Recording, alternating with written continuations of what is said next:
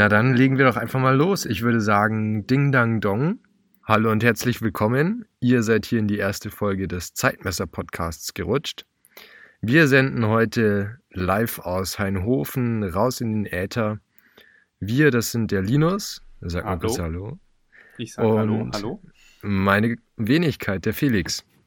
Heute geht es um die Frage, was waren unsere beiden ersten Uhren? Wie ist es dazu gekommen? Was ist die Story dahinter? Ich würde sagen, Linus, der war nämlich damals auch der Erste, legt einfach mal los und erzählt uns, was er sich für ein gutes Stück gegönnt hat. Genau, also ich war so der Erste von uns beiden, der die mechanische Uhrenwelt gestolpert ist. Das war bei mir im Jahr 2012 und das Modell, für das ich mich entschieden habe, stammt von der Firma Mühle.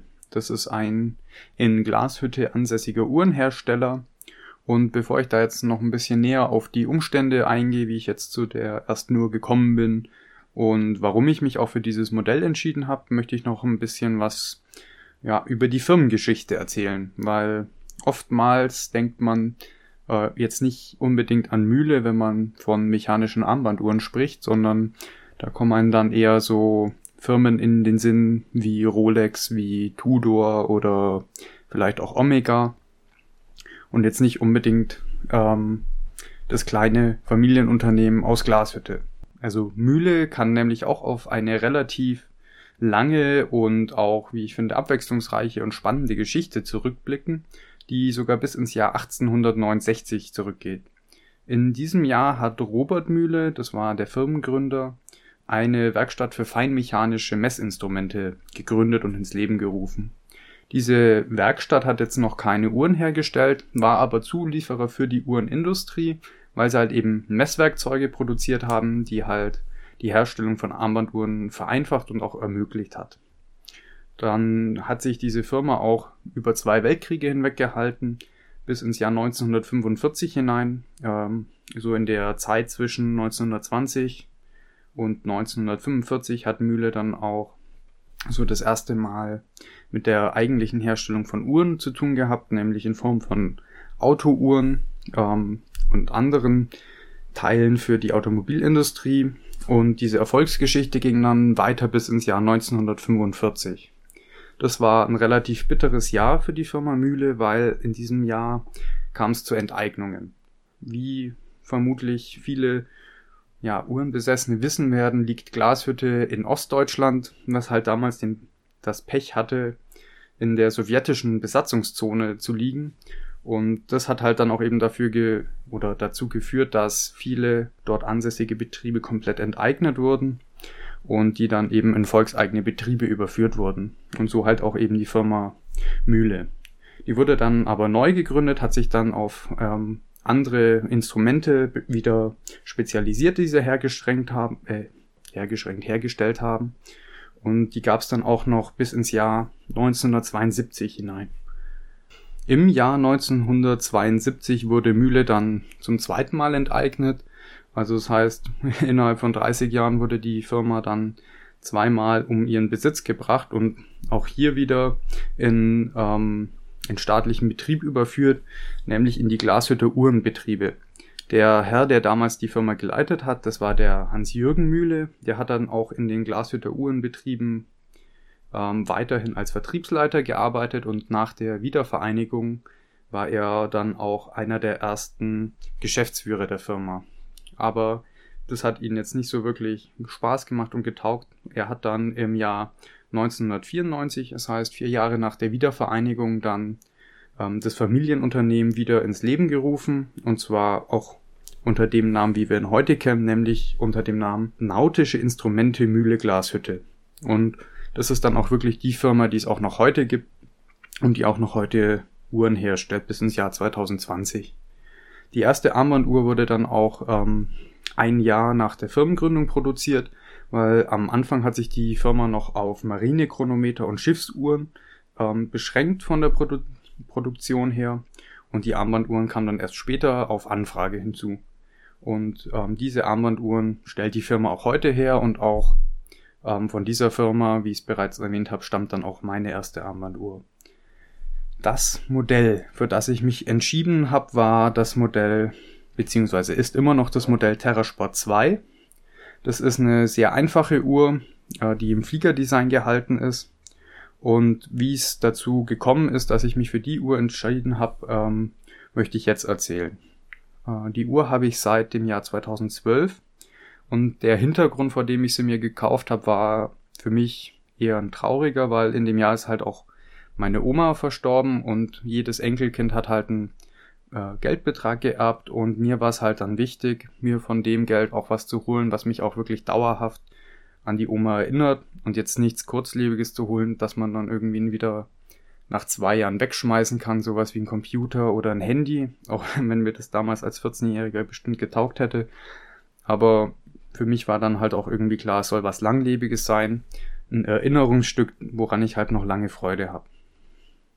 Und mein Papa ist auch ein Uhrenverrückter ein bisschen und der hat mich dann auch auf die Idee gebracht, ähm, dass ich mir eine Uhr davon kaufen könnte. Weil er ist halt auch der Meinung, ja, das ist was mechanisch ist.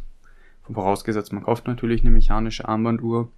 Und wenn man da gut drauf aufpasst, dann ist es auch wirklich was, ähm, woran man ein Leben lang dann Freude haben kann.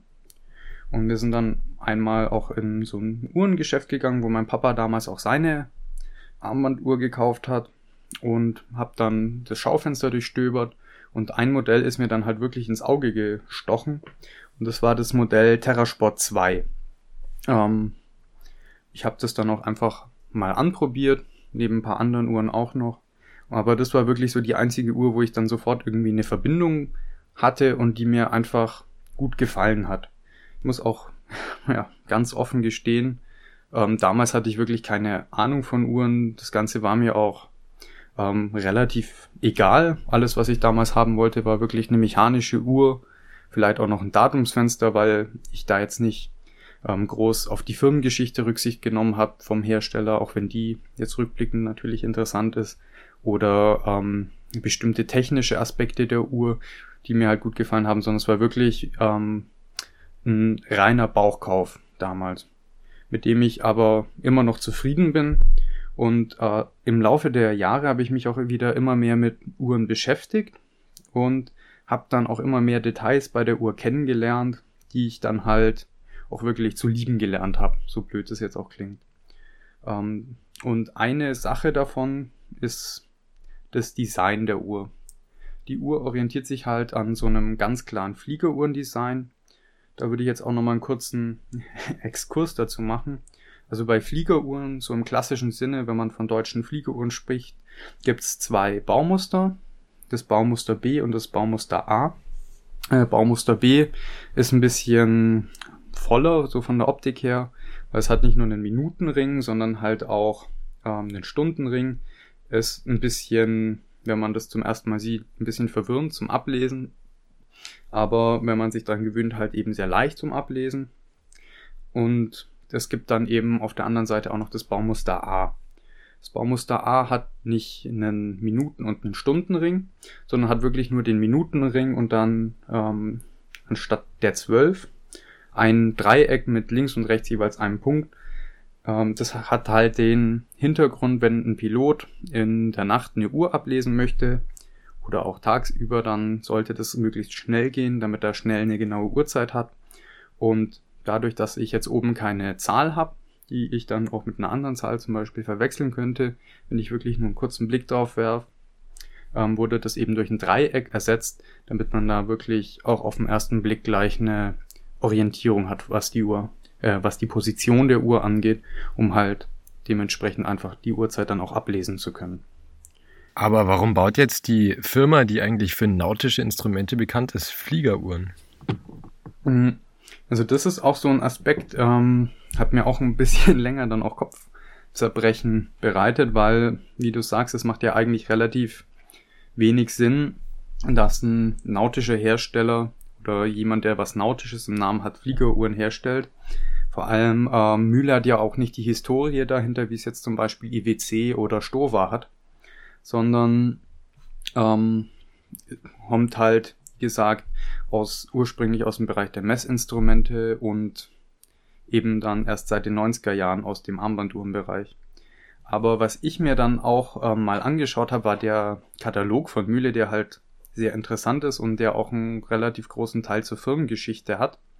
Und wenn man da mal dann die erste Armbanduhr anschaut, die dann wirklich von Mühle produziert wurde, dann fällt einem auch wirklich auf, dass der Font zum Beispiel der, also der Font der Fliegeruhr sehr ähnlich ist zu dem ersten Modell. Das heißt, so der Grundaufbau vom Ziffernblatt ist wirklich sehr ähnlich. Äh, mhm. Die erste Uhr hatte halt nicht ähm, das Fliegerdreieck, das halt so charakteristisch ist, sondern ähm, wirklich nur die Zahlen von 1 bis 12. Und das ist halt so ein cooler Aspekt, äh, auf dem ich jetzt auch erst in Vorbereitung auf den Podcast gestoßen bin, dass es halt wirklich sich auch am Design ihrer ersten Uhr orientiert hat, was ich halt auch einfach ein, eine coole Kleinigkeit finde, die die Uhr auch wieder so ein bisschen besonders macht. Und zum anderen, was, wie ich finde, auch einen guten Bezug zur Nautik herstellt, ist, dass die Uhr eine relativ hohe Wasserfestigkeit hat. Wenn man sich jetzt zum Beispiel Uhren von Stova anschaut oder auch von Laco, die haben alle so fünf Atmosphären Wasserfestigkeit. Das heißt, die Uhr ist nicht mal mehr zum Schwimmen geeignet. Und Mühle hat sich da dann wirklich die Mühe gemacht, ähm, die Uhr mit einer verschraubten Krone auszustatten und auch 10 Meter wasserfest zu machen. Das heißt 10 Atmosphären, das heißt die doppelte Wasserfestigkeit, wie sie jetzt zum Beispiel eine Fliegeruhr von Stover hat. Und das ist halt dann, wie ich finde, auch eine ganz coole Verbindung. So zum einen ähm, vom Design her, man lehnt sich an ein altes, bereits bekanntes Modell an und zum anderen auch, äh, ich greife diese Idee der Fliegeruhr auf, aber verpack sie so ein bisschen im nautischen Rahmen.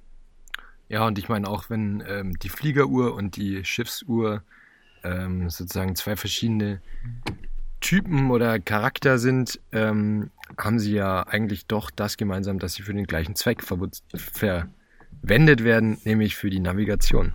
Mhm. Und für die leichte Ablesbarkeit. Ja. Ähm, auf jeden Fall ist so dieser ähm, Design- und geschichtliche Aspekt für mich relativ interessant, aber auch noch so ein paar andere Sachen. Ähm, wenn ich jetzt auch heute noch nach einer Armbanduhr schaue, dann habe ich da so einen bestimmten Kriterienkatalog, den die Armbanduhr im Idealfall erfüllen sollte. Das sind dann so Sachen wie ganz banal, aber trotzdem ausschlaggebend die Größe, weil ich habe jetzt nicht die Arnold Schwarzenegger Handgelenke, sondern die Linus Handgelenke, die halt relativ dünn sind ähm, und die Uhr hat halt eine Größe von 40 Millimetern und das ist halt bei mir zwar relativ groß, aber dann immer noch ein Sweet Spot, weil ich dann einfach ja zwar eine gewisse Präsenz von der Uhr habe, das jetzt aber nicht ähm, ja zu sehr dominiert oder zu zu klobig wird. Und auch noch so ein paar andere Sachen, die ich halt einfach noch über die Zeit erst schätzen gelernt habe, sind dann auch so Sachen wie, dass die Uhr ein Saphirglas hat, dass sie 20 Millimeter, Millimeter Bandanstöße hat, die es halt eben ermöglichen, dass man relativ leicht auch für meine kleinen Handgelenkchen ähm, Uhrenbänder findet, die dann halt auch gut zur Uhr und zu meinem Handgelenk auch passen. Und dass Mühle nicht einfach nur ein Standardwerk genommen hat und das in ihrer Uhr verbaut hat, sondern äh, das Werk auch in gewisser Weise modifiziert hat. Die, Modifika die Modifikation, die Mühle vorgenommen hat, ähm, betrifft die Regulierung der Uhr. Ähm, anders als jetzt ein Seliterwerk wird es nicht über ähm, so Regler reguliert, sondern über eine Spechthalsregulierung. Das ist so eine Eigenheit der Firma Mühle, die es halt eben ermöglicht, dass die Uhr zum einen sehr genau eingestellt werden kann und zum anderen, ähm, dass diese Position, die man bei der Uhr einstellt, nicht leicht äh, zum Beispiel durch ein Anstoßen der Uhr verstellt werden kann. Das heißt, auch hier würde dann wirklich ähm, ja nicht einfach nur ein Standard weggenommen und in die Uhr gepackt, sondern auch da hat man sich noch Gedanken drüber gemacht, wie man die Uhr robuster machen kann, ganggenauer machen kann, um halt dieses Gesamtpaket noch einmal abzurunden. Und ich muss halt auch sagen, auch heute noch, acht Jahre nachdem ich mir die Uhr gekauft habe, entdeckt man manchmal immer noch Neuigkeiten dran. Jetzt sowas zum Beispiel wie die Firmengeschichte, die habe ich dann auch wirklich erst in Vorbereitung auf den Podcast nochmal ein bisschen vertiefter mir zu Gemüte geführt. Oder eben sowas wie die Spechthalsregulierung, weil ich würde jetzt mal behaupten, sowas interessiert den 0815 Uhrenkäufer eher weniger.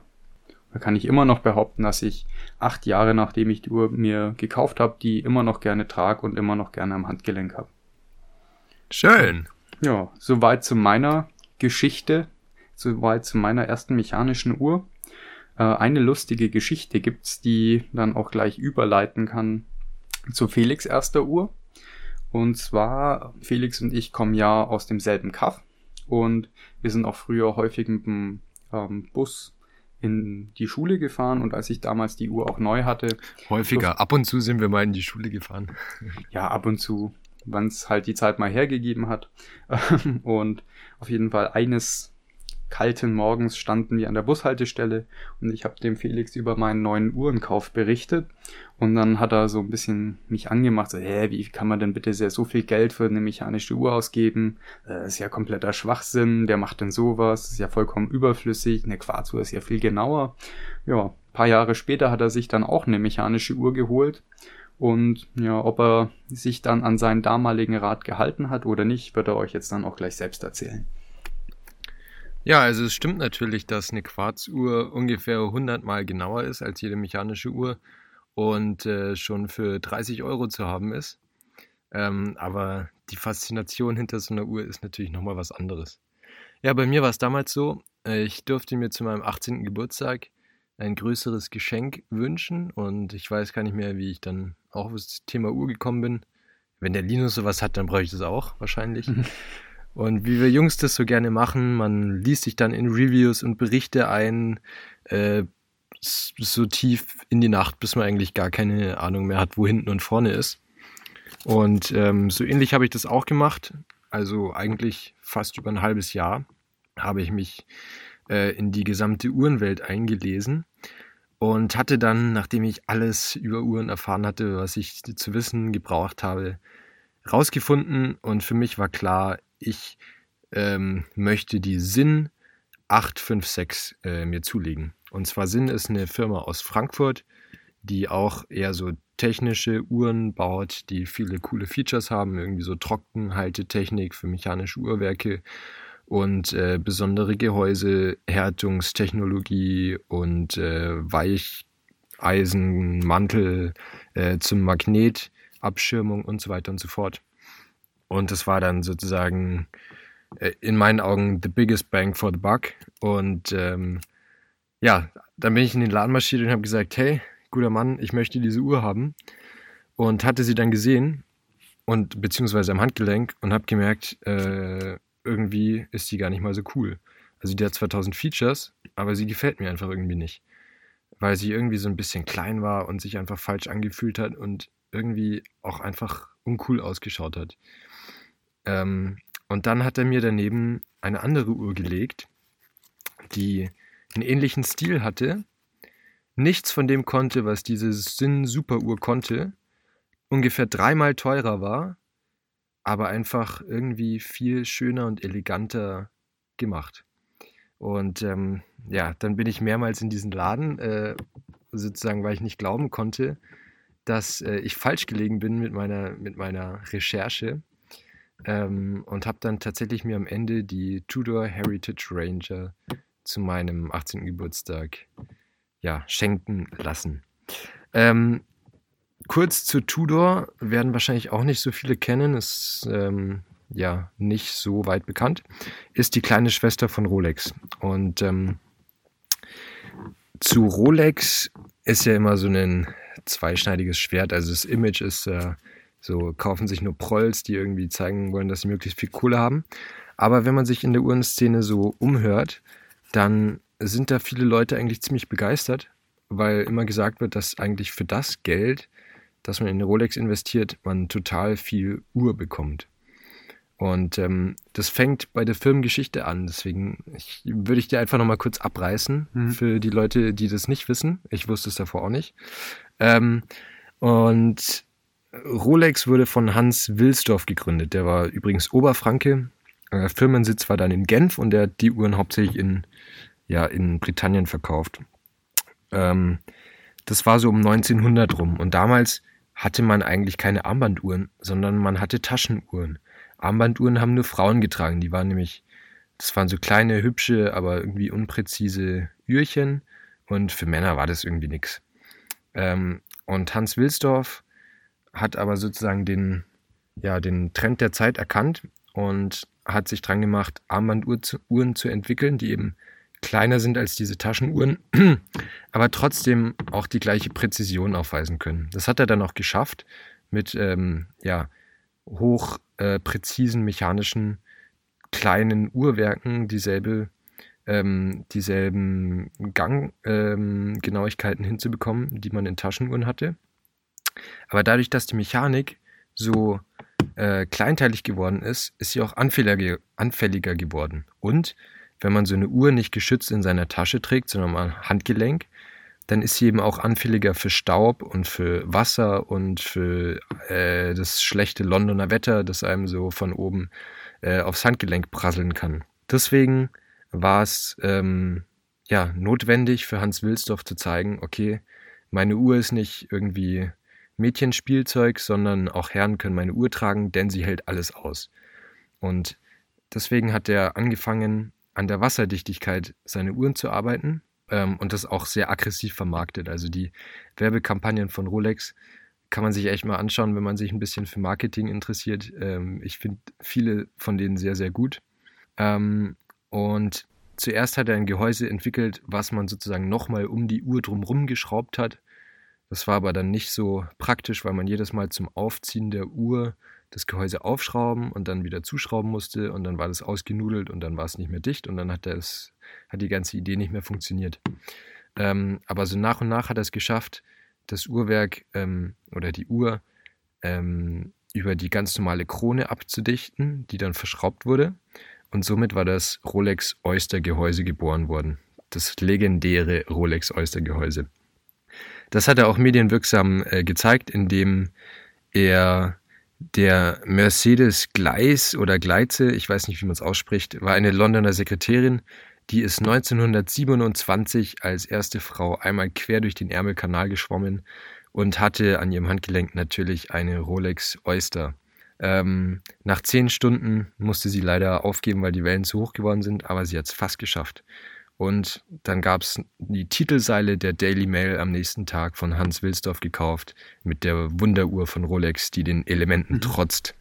Und so war eigentlich die Marketingstrategie ähm, geboren.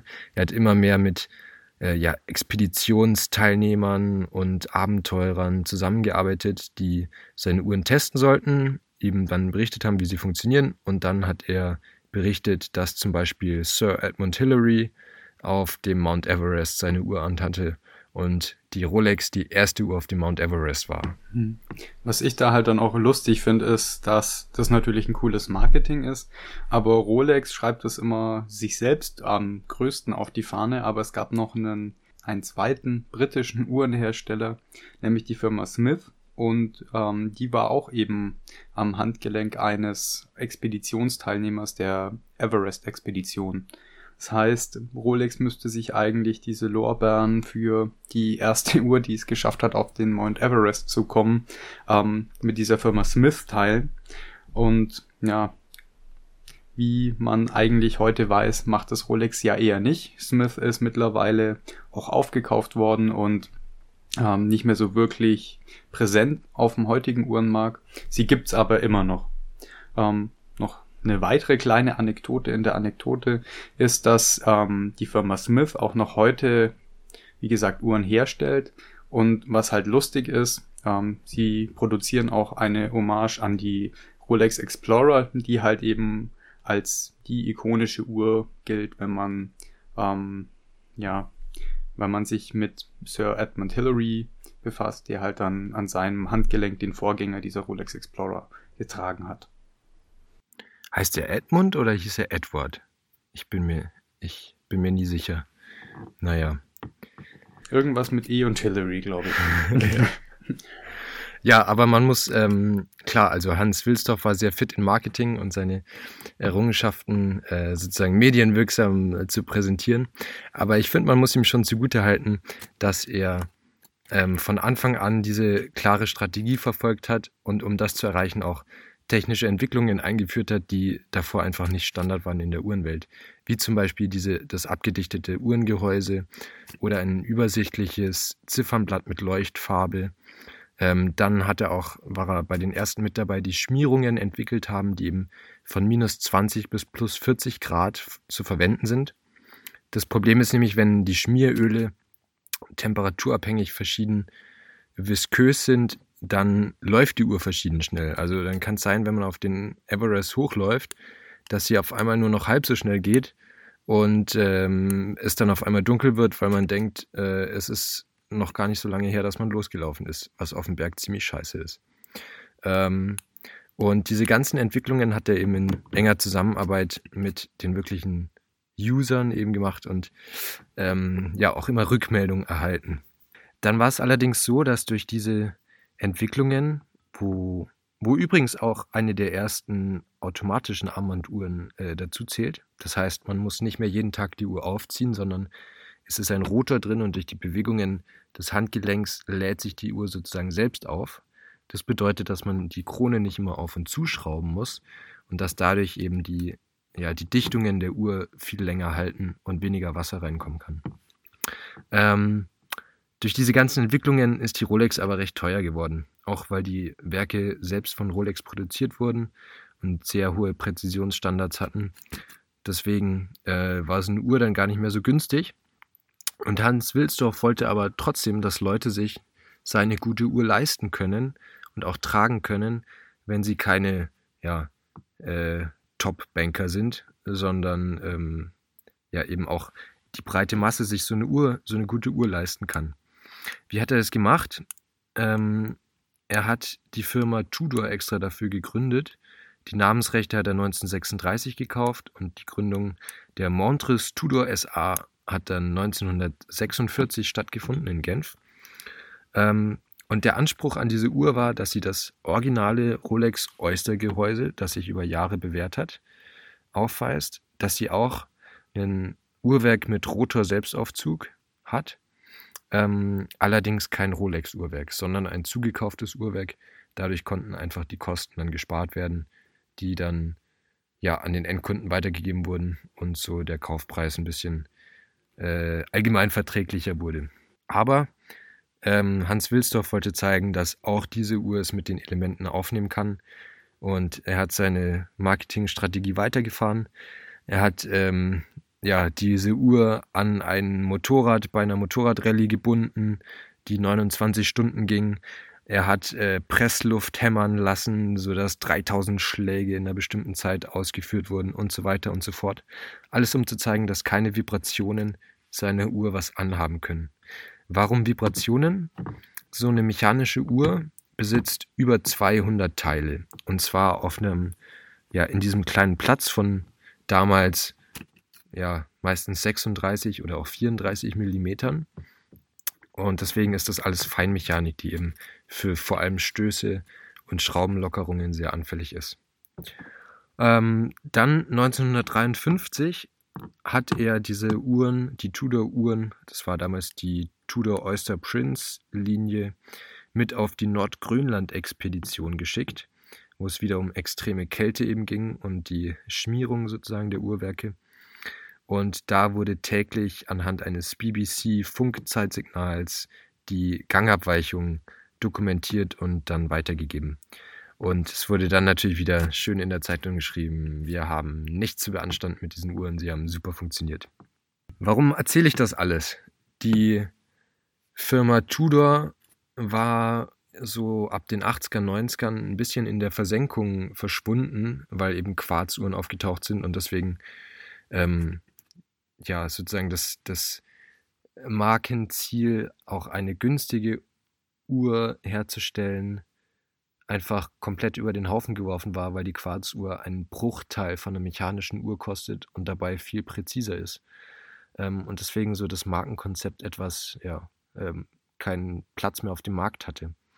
Und 2012, glaube ich, ist die Marke wieder aufgetaucht in, und sie sind dafür bekannt, dass sie sozusagen Hommagen an ihre eigenen ähm, Modelle von früher bauen und die liebevoll wieder auferstehen lassen.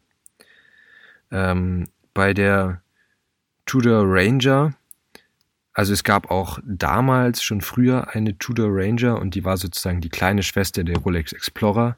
Die Explorer ist die Uhr, die aus der Everest-Expedition entstanden ist. Also das war auf dem Mount Everest war die Referenz 6350 und ein paar Jahre später wurde daraus die Rolex Explorer mit der Referenz 1016 entwickelt. In meinen Augen eine der absolut schönsten Uhren aller Zeiten. Und genau an diese Uhr, beziehungsweise die kleine Schwester, die Tudor Ranger, ist die heutige Heritage Ranger eine Hommage. Sie ist aber in die moderne Zeit äh, sozusagen vorkatapultiert worden. Also sie besitzt ein 41 mm Gehäuse. Damals die Uhren hatten 36 mm. Das ist schon ein ganz schöner Sprung. Ähm, aber sie wirkt am Handgelenk nicht klobig, wie ich. Also ich finde viele der heutigen Rolex-Modelle irgendwie klobig, auch wenn sie 39 mm haben und eigentlich kleiner sind. Aber das kommt mir bei der Tudor irgendwie nicht so vor. Das finde ich sehr, ja, ist irgendwie sehr elegant gelöst. Und sie ist auch nicht so dick. Ist ähm, 150 Meter wasserdicht, also nicht ganz wie eine Taucheruhr, aber doch sehr abgeschirmt gegenüber den Elementen. Ähm, und das Gehäuse rundherum ist komplett satiniert. Das heißt, äh, es ist keine, äh, keine direkte Kopie des Rolex Oyster Gehäuses, aber so eine ja, moderne Variante davon. Ähm, was einem dann als nächstes ins Auge fällt, oder als ich damals die Uhr in die Hand genommen hatte, ähm, ist das gewölbte Glas auf der Uhr. Und jetzt fragt man sich, was ist so toll im gewölbten Glas? Also der Nachteil ist, man kann natürlich hängen bleiben, wenn es drüber raussteht. Deswegen findet man es bei modernen Uhren gar nicht mehr. Deswegen sind heute meist die Gläser komplett flach und etwas unterhalb der Lünette versenkt, damit man eben nicht aus Versehen die weghaut. Aber hier ist es eben extra gemacht, denn früher waren die Uhren ähm, mit Plexiglas bestückt, also praktisch Plastik. Und das war relativ dick, um die Wasserdichtigkeit zu garantieren und hat so über die Lünette rausgeragt. Genau, ähm, was ich dann noch ganz kurz zum Einwenden hätte, wäre, oder was heißt Einwenden, zum Ergänzen hätte, ähm, dieses Plexiglas war auch eben gewölbt. Das hatte dann auch den Hintergrund von der mechanischen Seite her, wenn man mit einer Uhr zum Beispiel zum Tauchen geht, ähm, auch die ersten Rolex äh, Submariner Modelle hatten auch so ein gewölbtes Plexiglas, wird dieses Plexiglas durch den Wasserdruck nach unten gedrückt und dehnt sich dadurch ein bisschen aus. Und das führt dann eben nochmal dazu, dass die Uhr nochmal äh, dichter abschließt und dann so auch, äh, je tiefer die Uhr geht, desto wasserfester wird sie theoretisch. Genau, und die, moder die neue Tudor Ranger hat kein Plexiglas, sondern Saphirglas, aber in der Form eines Plexiglas, was ich ja eine schöne Reminiszenz finde.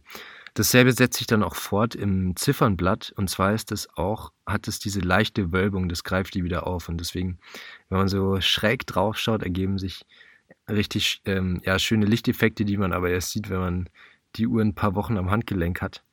Ähm, und es ist nochmal so ein Zeichen, dass da echt Wert in die Details gesteckt wurde. Ähm, wenn wir beim Ziffernblatt sind, das nächste, was einem da auffällt, ist, bei heutigen Uhren ist es eigentlich Standard, dass man sogenannte applizierte Indizes hat. Das heißt, dass Metallstücke als Markierungen aufgesetzt sind und man hat dann so ein bisschen 3D-Effekt. Ähm, früher war das aber nicht Standard, denn früher wurde die Leuchtfarbe einfach ja mit einem Pinsel aufgemalt aufs Ziffernblatt.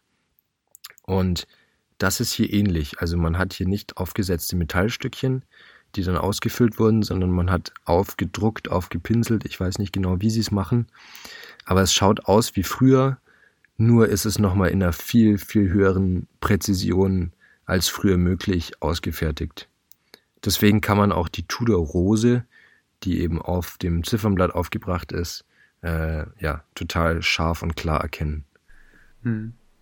Was ich halt auch bei deiner Uhr cool finde, ähm, ist, dass sie halt auch eine der letzten Tudor-Modelle ist, die halt die Rose, was halt so das ursprüngliche Markenzeichen und das ursprüngliche Logo der Firma war, auch immer noch auf dem Ziffernblatt trägt. Die neuen ähm, Tudor-Modelle haben ja alle das Schild, das ist das neue Logo der Firma, das ähm, auf dem Ziffernblatt aufgebracht ist und nur auf ähm, der Krone die Rose. Das heißt, die Krone ist dann mit der Rose verziert bei den meisten Tudor-Modellen, um halt beide Logos auf der Uhr mhm. präsent zu haben. Die damalige Ranger hatte aber, glaube ich, das Schild. Die hatte gar nicht die mhm. Rose, mhm. sondern es wurde nur bis in die frühen 50er die Rose verwendet. Ja, aber ähm, nochmal eine kleine, kleine sozusagen Erinnerung an die frühere Firmengeschichte. Ähm, und was die Uhr auch auszeichnet, ist, dass sie ein, einfach ein sehr simples Dreizeigermodell ist. Das ist ungefähr die kleinste oder die minimalste Anzahl an Funktionen, die man in der Uhr haben kann. Einfach nur Stundenzeiger, Minutenzeiger, Sekunde. Kein Datum, keine Drehlünette, kein gar nichts. Und ich finde, man kann ähm, ja komplexe Sachen äh, sind gar nicht so schwierig herzustellen, aber eine, eine simple Uhr oder ein simples Designstück so zu machen, dass es gut ausschaut, ist wirklich eine Kunst für sich. Und das ist hier einfach super gelungen. Und ähm, es, also ein nächster Teil ist dann auch das Uhrband. Ähm, die Uhrenbänder sind ja über solche ähm, Federn sozusagen am Bandsteg befestigt. Also es sind so kleine Federchen und wenn man die zurückschiebt, dann springen, springt das Uhrband sozusagen raus. Und bei modernen Uhren braucht man dann Spezialwerkzeug zu. Früher war es aber Standard, dass sozusagen kleine Löcher in der Seite der Uhr drin waren und man dann einfach mit einer Büroklammer oder so ähm, ja selber das Band wechseln konnte. Oder einem Zahnstocher, wenn man nicht sein Gehäuse zerkratzen möchte. Echt? Geht das? Ähm, ja, wenn du es mit vielleicht ein bisschen anspitzt, sollte das auch funktionieren. Ich habe nämlich schon ein bisschen mein Gehäuse verkratzt, das ist nicht so gut. Ja. Ähm, aber das ist von Tudor auch gewollt, dass man selber das Band wechselt. Deswegen werden zu jeder Ranger auch zwei Bänder mitgeliefert. Man kann sich entscheiden zwischen dem Stahl und dem Lederband als sozusagen Hauptband. Ich habe mich fürs Lederband entschieden. Ich finde, es schaut einfach wahnsinnig gut aus. Und es hat eine Fallschließe dran. Die, es ist jedes Mal eine Freude beim Aufmachen, weil das nicht einfach so ein, so ein Pressblechteil ist, wie bei vielen Uhren. Also das ist, das ist eben ein Teil, wo bei vielen Uhren dran gespart wird, weil es ist halt ein Band und viele achten da nicht so drauf. Aber hier ist es eben total gut gefinisht, präzise gefertigt und der Verschluss ist nicht irgendwie so ein einfacher Metall-Klickverschluss, sondern es sind ähm, federgelagerte Keramikkügelchen, die diesen Verschluss sichern und es ist einfach nochmal so einfach Wert ins letzte Detail gelegt. Ähm, und das zweite Band ist dann ein Stoffband. Und dieses Stoffband ist jetzt so ein kleines nerdiges Detail, wird auf historischen Webstühlen in Frankreich gefertigt, die auch die Stoffe für den Vatikan herstellen. Und es ist total äh, sozusagen ähm, abgehoben und unnötig, aber ich hatte noch nie so ein gut produziertes NATO-Band in meiner Hand. Es ist einfach eine wahre Freude, man es anfasst. Und was ich halt auch bei den Tudor-Bändern so cool finde, ich konnte es ja auch schon ein paar Mal bei dir bewundern, ähm, ist halt auch die Hardware. Also das heißt, die Metallteile, wie die Schließe, die im Band verbaut sind, sind halt auch da wirklich irgendwie präzise gefertigt, weil äh, wenn du jetzt so ein billiges NATO-Band kaufst, das eine 15 Euro kostet, dann haben die da irgendwelche gebogenen äh, Metallteile im schlimmsten Fall oder irgendwelche einfach ausgestanzten Sachen. Und bei Tudor ist es halt wirklich auch, ähm, ja, die Grate sind gebrochen, die Kanten sind poliert ähm, und man merkt halt auch wirklich da, ähm, ja, die Liebe ins Detail und da merkt man dann halt auch, ja, wo der Mehrpreis der Uhr dann hinfließt. Mehrpreis ist gut, es ist äh, so ziemlich das Zehnfache von dem normalen günstigen NATO-Band, wenn man das denn nachkaufen möchte und nicht schon das mitgelieferte nimmt. Ja, mein, ähm, ein bisschen ein Schwund ist immer. ja. Ähm, der letzte Punkt ist dann das Uhrwerk. Oh, ja, das Herzstück einer jeder Uhr. Und ähm, passend zu diesem ja, Outdoor-Look äh, sozusagen dieser Uhr haben wir einen Stahlboden. Das heißt, man kann überhaupt nicht reingucken und das Uhrwerk angucken. Wie bei auch jeder Rolex. Also es gibt, glaube ich, keine einzige Rolex mit Sichtboden, oder? Hm, lass mich. Ich meine sogar, dass die Dressuhren, die, äh, die Cellini-Linie, ich meine, die haben auch einfach Massivböden. Also mir fällt jetzt auch keine ein. Ja, bei Tudor gibt es ähm, welche. Also die North Flag hat einen, hat einen Glasboden, aber sonst glaube ich auch nicht. Naja, auf jeden Fall, man sieht das Uhrwerk nicht, aber das hat Tudor nicht davon abgehalten, es trotzdem äh, noch aufzuhübschen. Wir haben ja gesagt, dass es kein äh, Manufakturkaliber ist, sondern ein ETA-Werk, also ein zugekauftes Werk von einem großen Hersteller. Und ähm, deswegen, böse Zungen sagen auch immer, wie kann man nur so viel Geld für eine Uhr mit Etherwerk ausgeben? Ähm, aber ich finde, diese Liebe fürs Detail macht es wieder wett. Und die macht auch nicht vor dem Uhrwerk Halt. Und das äußert sich so, dass ähm, also erstens gibt es Etherwerke in verschiedenen Abstufungen, also Qualitätsabstufungen.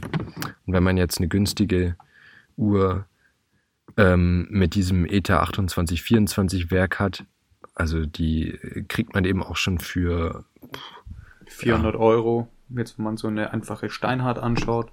Also man bekommt die Uhr mit dem, also in Anführungszeichen selben Uhrwerk auch für ein Fünftel des Preises, aber es ist eben nicht dasselbe Uhrwerk, ähm, sondern wir haben hier sozusagen die höchste ähm, Qualitätsstufe, noch nicht die Chronometer ähm, qualifizierte oder zertifizierte, aber ähm, die komplett baugleich damit ist, nur halt das Zertifikat nicht bekommt, denn Tudor zertifiziert seine Uhren selbst.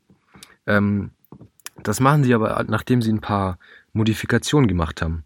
Und zwar ähm, wird eine neue Regulierung eingebaut. Normal ist die Etachron-Regulierung drin, die wird gegen Triovis ausgetauscht. Ähm, die Triovis-Regulierung, die findet sich auch in zum Beispiel Nomos-Uhren oder bei Jäger Le Coultre und ist so ein bisschen wie die Spechtheitsregulierung vom Linus, also so ein ähnliches Prinzip. Ähm, und außerdem wird die Stoßsicherung von Inca Block gegen Kiff ausgetauscht. Kiff ist einfach so ein, ja, so ein Rolex-Ding. Ähm, und dadurch, dass die Regulierung ausgetauscht wird, wird auch die komplette Unruhbrücke ausgetauscht, weil sonst da Bohrungen drin wären, die nicht hübsch wären und das Ganze neu poliert.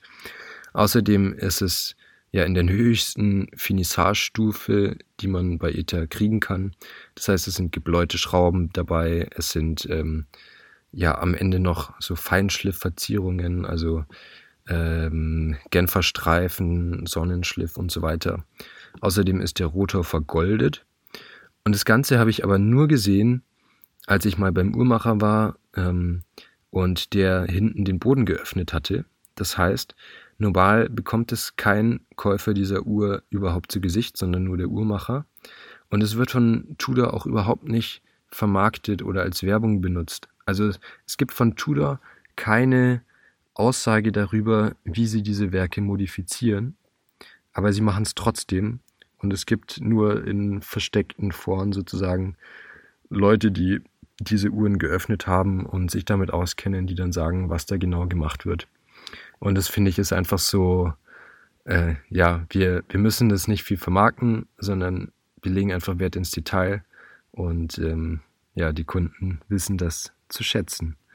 Und deswegen finde ich auch heute noch, nach vier Jahren, ähm, es ist einfach eine Uhr, wo so viel Geschichte und auch so viel ähm, Sinn fürs Detail dahinter steckt, dass es ja man immer neue Facetten entdecken kann, wenn man denn möchte und ähm, gerade in ihrer sozusagen simplen Funktion, aber doch perfekten Ausführung ist es für mich ja verkörpert es für mich den perfekten Ethos hinter einer Uhr.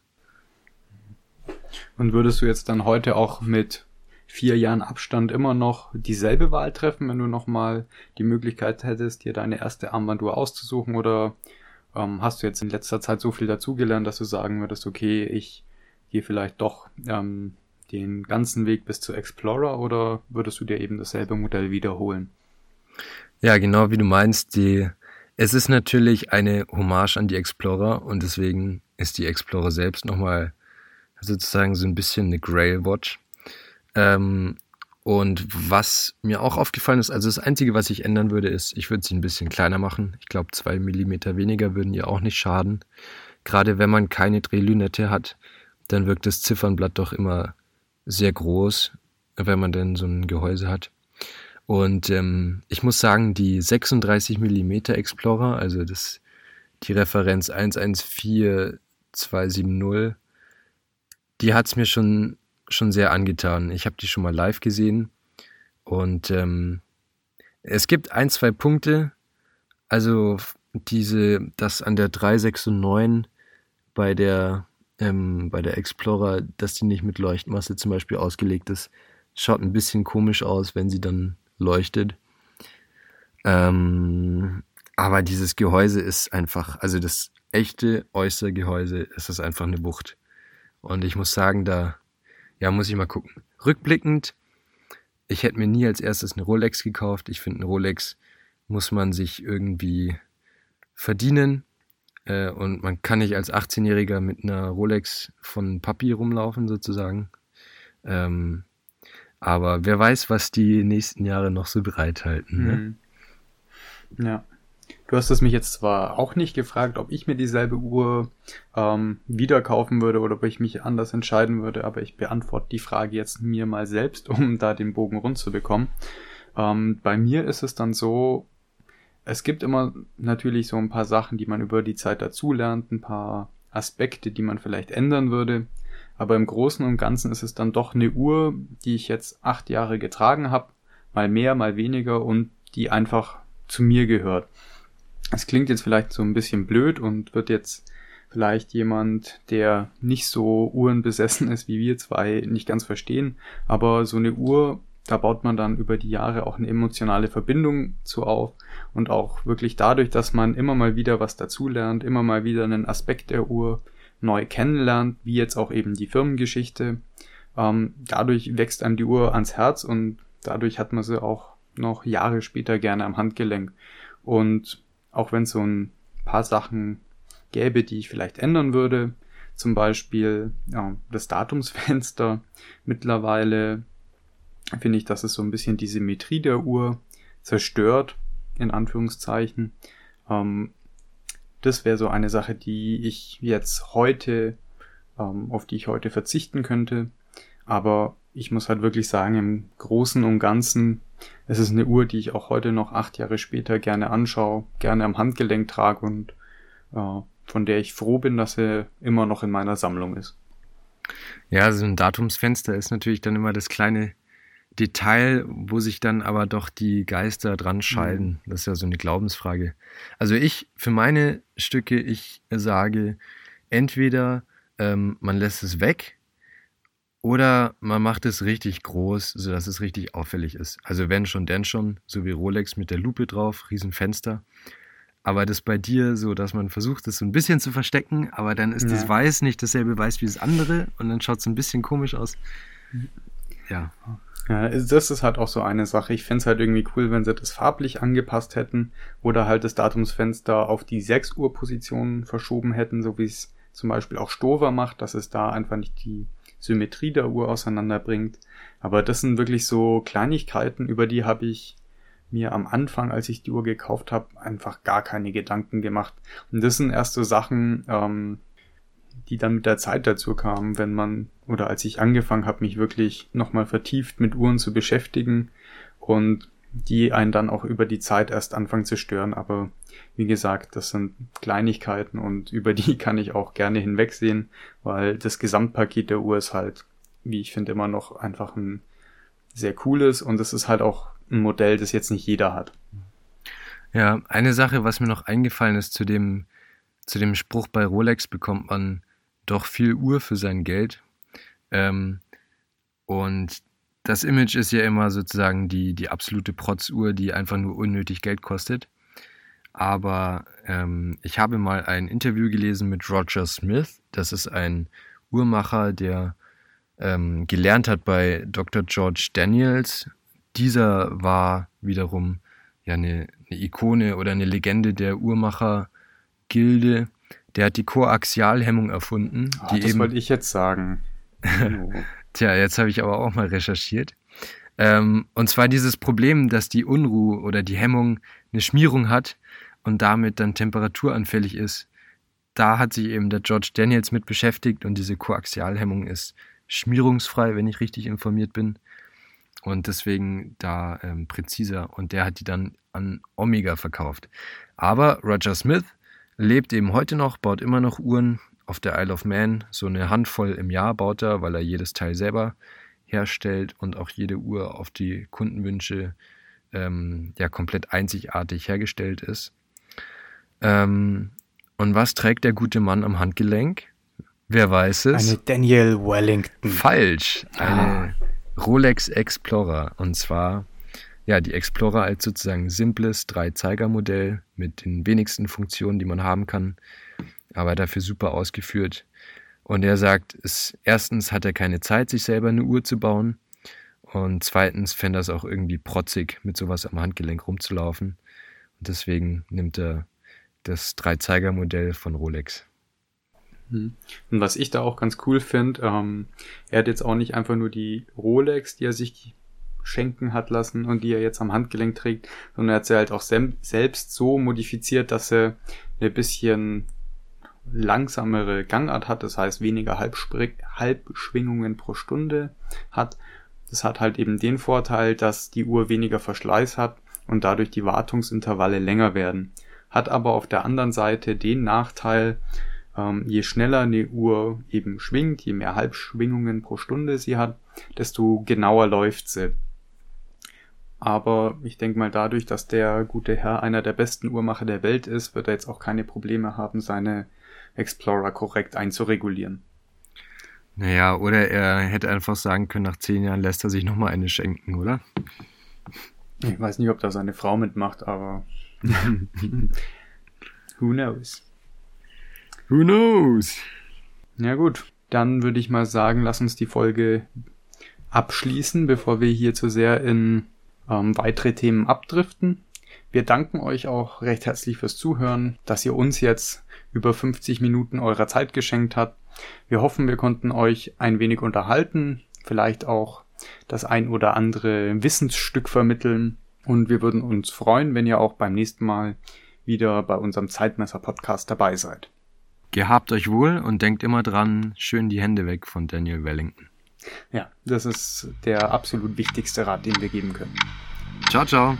Tschüss.